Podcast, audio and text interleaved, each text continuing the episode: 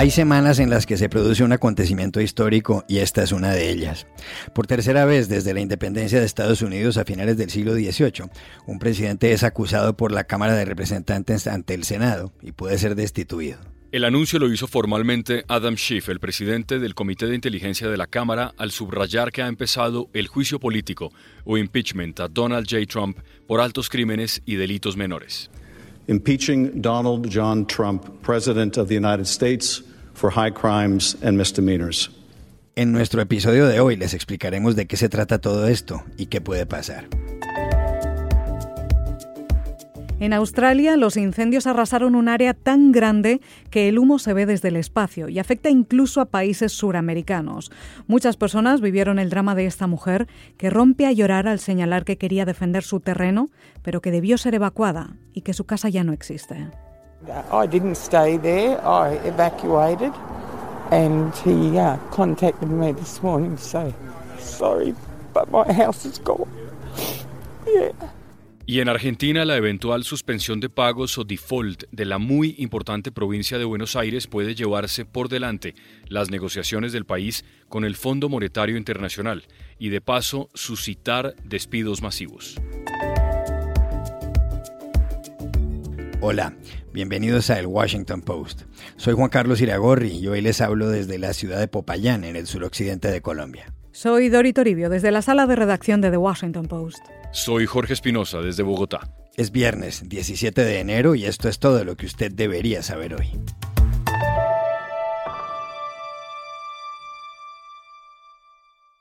En Washington se vive otra semana histórica.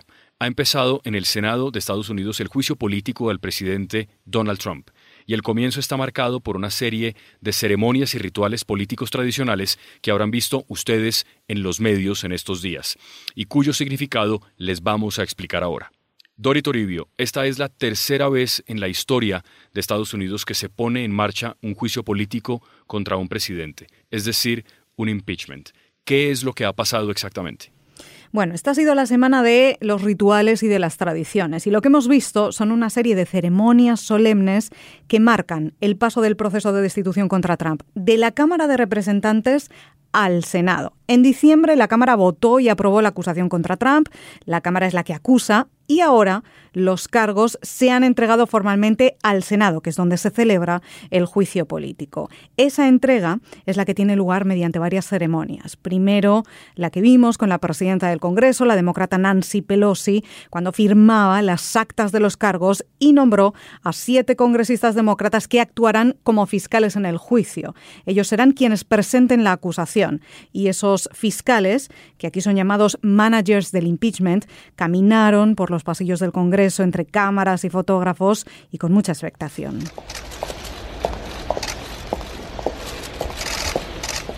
Así es como llegaron juntos al Senado, donde anunciaron la entrega de esos cargos. Todo esto con mucho protocolo, seriedad y silencios, que son los que marcan la gravedad del peso de este momento histórico. Escuchemos este momento en el que los representantes llegan al Senado y anuncian la acusación contra el presidente Trump. I have been directed by the House of Representatives to inform the Senate. The House has passed H.Res. 798. En el impeachment, la Cámara de Representantes acusa al presidente ante el Senado. La Cámara hace las veces de fiscal. En concreto, ¿cuáles son las acusaciones, Dori? Los demócratas están acusando a Trump de dos cargos. Uno, abuso de poder y dos, obstrucción al Congreso, todo dentro del escándalo de Ucrania. Abuso de poder por usar la presidencia y el poder de su cargo para pedir a un país extranjero, en este caso a Ucrania, que investigue al ex vicepresidente Joe Biden y los negocios de su hijo Hunter en ese país, en concreto con una empresa de gas llamada Burisma. Como el demócrata Biden es su potencial rival electoral en las elecciones de este año, de 2020, esto lo considerarían un favor que podría haberle beneficiado políticamente y ayudarle a la reelección. Después está el cargo de obstrucción que se debe a que Trump y la Casa Blanca dieron la orden a todo el gobierno de no colaborar con la investigación del Congreso y así fue. Dori, ¿qué va a pasar ahora en el Senado y cuánto puede durar este juicio político? Ahora se va a celebrar el juicio político y va a ser por fases. Primero, algo que hemos visto ya, y es que el presidente de la Corte Suprema, el juez John Roberts, ha juramentado como la persona que va a presidir el juicio político. Él juró el cargo de la mano del presidente pro tempore del Senado, que es el senador republicano Chuck Grassley, prometiendo una justicia imparcial. Y a su vez Roberts tomó juramento a los 100 senadores de la Cámara Alta, que se convierten así ya en el jurado del juicio. Vamos a escuchar también ese momento. Uh, senators, I attend the Senate in conformity with your notice for the purpose of joining with you for the trial of the President of the United States. I am now prepared to take the oath. Will you place your left hand on the Bible? Y ahora lo que viene es que republicanos y demócratas tienen primero que fijar las reglas del juicio, cuánto van a durar y quiénes van a ser las voces que participen. Y aquí básicamente mandan los republicanos porque tienen mayoría. Las riendas las va a llevar el líder conservador en el Senado, que es Mitch McConnell. Después escucharemos los argumentos de todas las partes. Los congresistas demócratas presentarán la acusación, los abogados de Trump presentarán la defensa del presidente y los senadores serán el jurado. Y todo esto va a ocurrir a partir del martes 21 de enero, que es la próxima cita clave. Se está hablando de que el juicio podría durar unas dos semanas, pero eso lo vamos a ir viendo porque aún hay mucho por definir. Por ejemplo, si van a comparecer más testigos, algo a lo que se niega el liderazgo republicano, pero que está generando unas mínimas grietas internas. Después hay quienes quieren escuchar más voces, sobre todo del entorno cercano del presidente, en relación, por ejemplo, a por qué se congeló la ayuda militar a Ucrania durante meses en el verano de 2019 y si esto tenía algo que ver con esas presiones, esas supuestas presiones a Kiev para investigar a los Biden. Dori, hagamos memoria. En ninguno de los impeachments anteriores, el de Andrew Johnson en 1868 y el muy mediático de Bill Clinton en 1998, hubo votos suficientes en el Senado para destituir a esos presidentes. Esta vez la historia puede ser distinta o todo parece indicar que no. Sí, parece que de momento el juicio político o la destitución a Trump no va a salir adelante. De momento, lo que sabemos es que el juicio tiene que terminar con una votación final del Senado, a modo de sentencia, y para destituir a Trump harían falta 67 votos. Ese es el número mágico, que es una mayoría de dos tercios presente en el Senado en el momento de la votación. Y esos votos no están, no están de momento porque los republicanos tienen mayoría en la Cámara Alta y defienden casi unánimemente al presidente. Es lo que ya vimos que ocurrió en la Cámara de Representantes, donde la acusación contra Trump se aprobó con cero votos republicanos, y esto es algo en lo que ellos siempre insisten. Pero ahora vamos a tener que ver qué pasa en el Senado, porque hay ciertos legisladores que todavía guardan silencio, que guardan sus cartas. Y en las últimas horas ha habido un goteo de informaciones polémicas. Desde la Oficina de Rendición de Cuentas del Gobierno, que ha acusado a la administración Trump de violar la ley cuando congeló la ayuda militar a Ucrania el pasado verano, a declaraciones incendiarias de socios del abogado del presidente, de Rudy Giuliani, como el empresario de origen ucraniano Lev Parnas, que además tiene sus propios problemas con el FBI. Habrá que ver en qué queda todo esto, aunque es cierto que sería una gran sorpresa si rompen filas, considerando sobre todo que los republicanos llevan meses asegurando que todo este proceso es una gran farsa y un teatro político, igual que asegura la Casa Blanca y el presidente Trump. Por eso quieren que el juicio termine pronto, sin más testigos, y acabar rápido con todo este proceso que, recordemos, coincide con un año electoral como este, con 2020, que está a punto de arrancar con las primarias demócratas en el estado de Iowa en febrero, que está a la vuelta de la esquina. Gracias, Dori. Y por supuesto, vamos a seguir muy de cerca todo este proceso acá en el Post.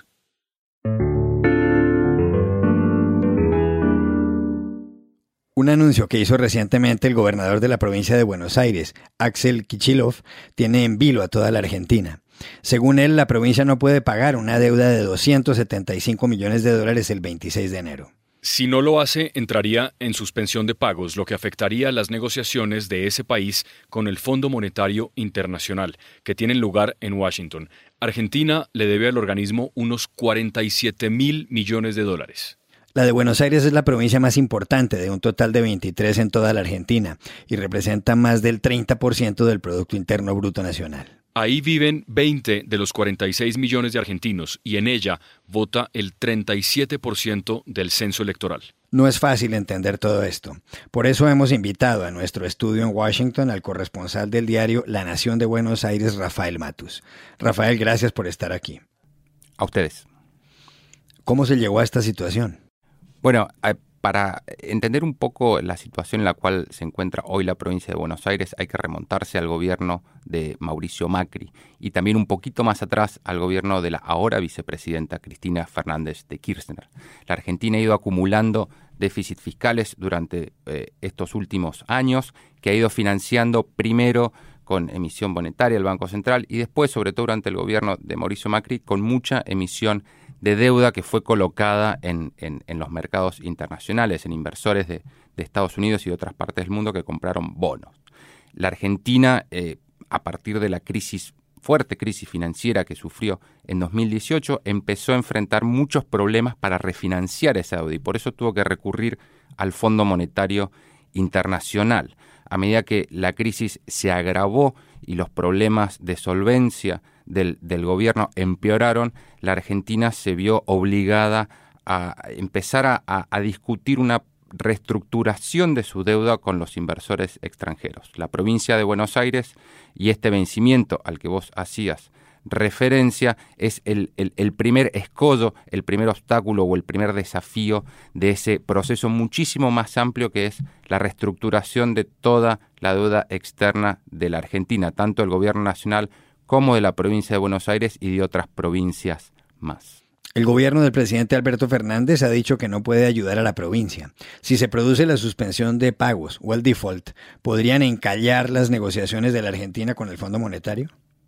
Mira, es una situación bastante eh, complicada, delicada y sobre todo hay, una secuencia que todavía no está muy del todo clara, que es eh, una negociación en varias puntas que se tiene que dar entre el gobierno nacional, el gobierno de la provincia de Buenos Aires con los acreedores privados, con los inversores externos que compraron bonos de la deuda y a su vez con el Fondo Monetario Internacional, que también es uno de los acreedores de la Argentina y que también tiene que sentarse con el gobierno de Alberto Fernández a renegociar su deuda. Todo eso tiene que ocurrir además en un periodo de tiempo bastante corto. El propio presidente argentino, Alberto Fernández, ha dicho que le gustaría tener la negociación con los acreedores cerrada o al menos avanzada para fines de marzo. Entre ahora y fines de marzo se tiene que también un poco aclarar esta negociación que te decía con el Fondo Monetario Internacional. El principal riesgo que enfrenta hoy la economía argentina es el riesgo de default. Ya estuvo la Argentina antes en el mismo lugar. Te recuerdo que a fines de 2001 y principio de 2002 la Argentina declaró el default soberano más grande de la historia en ese momento. Ahora la prioridad tanto del gobierno nacional como del gobierno provincial que lidera Axel Kicillof, un hombre muy cercano a la vicepresidenta Cristina Fernández de Kirchner, es evitar una nueva sensación de pagos, pero el reloj corre y el tiempo se agota. ¿Cómo afectaría una suspensión de pagos a un ciudadano común y corriente? Por ejemplo, a un ingeniero, a una economista, a un carpintero. El principal problema de entrar en cesación de pagos es que la crisis económica que hoy atraviesa la economía argentina se agravaría. Se cortarían absolutamente todas las líneas de, crédito, tanto para los eh, gobiernos como para las empresas. Es probable que haya más despidos, es probable que la recesión se profundice y que por lo tanto la crisis empeore muchísimo más. Aparte de eso, generaría un problema de litigiosidad enorme para la Argentina en los tribunales internacionales. Esto también es algo que ya la Argentina atravesó durante eh, los últimos años en, los tribunales eh, de Nueva York y también aquí en Washington y también en tribunales europeos. Es eh, una situación que todo el mundo reconoce que hay que evitar eh, como de lugar, pero para hacerlo se requiere tanto buena voluntad de los acreedores como del gobierno nacional y del gobierno provincial. Hay una negociación y por lo tanto esa negociación tiene que ser llevada a buen puerto. Ese es el, gran desafío que enfrenta hoy eh, el gobierno de Alberto Fernández que está coordinando esta negociación junto con el gobierno provincial. Mm, pero usted no es de Buenos Aires, ¿verdad? No, yo soy oriundo de la provincia de Mendoza, la tierra del sol y el buen vino. Gracias por haber estado con nosotros. A ustedes.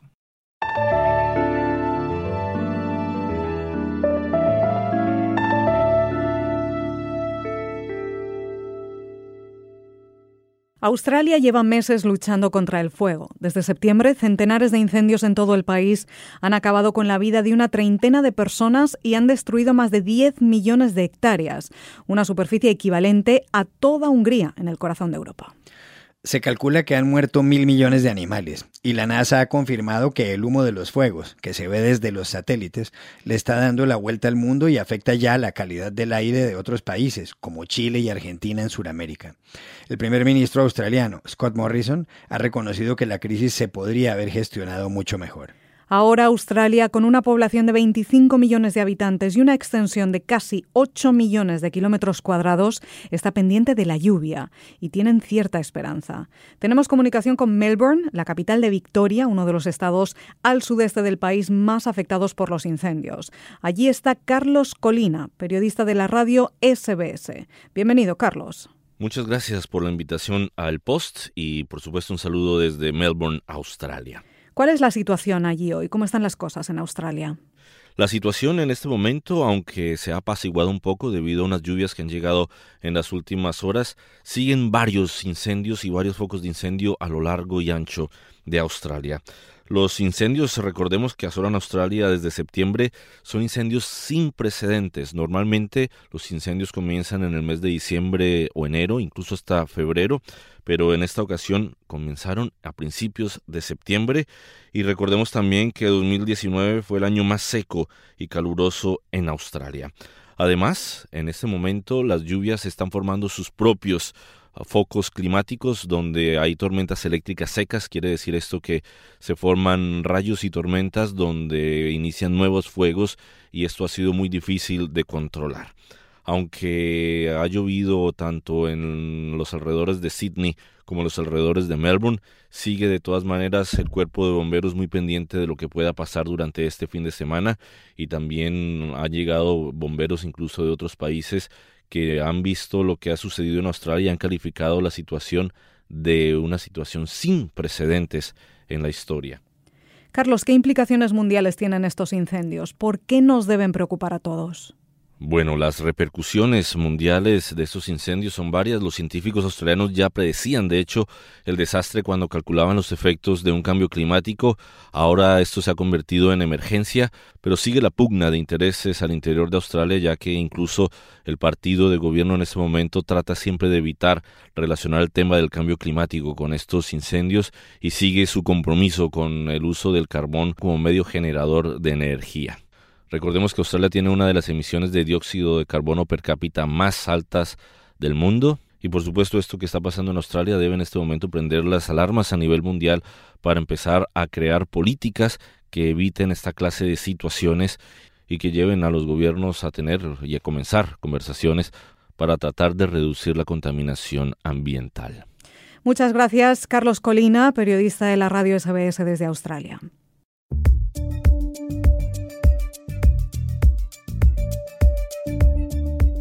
Y estas son otras cosas que usted también debería saber hoy.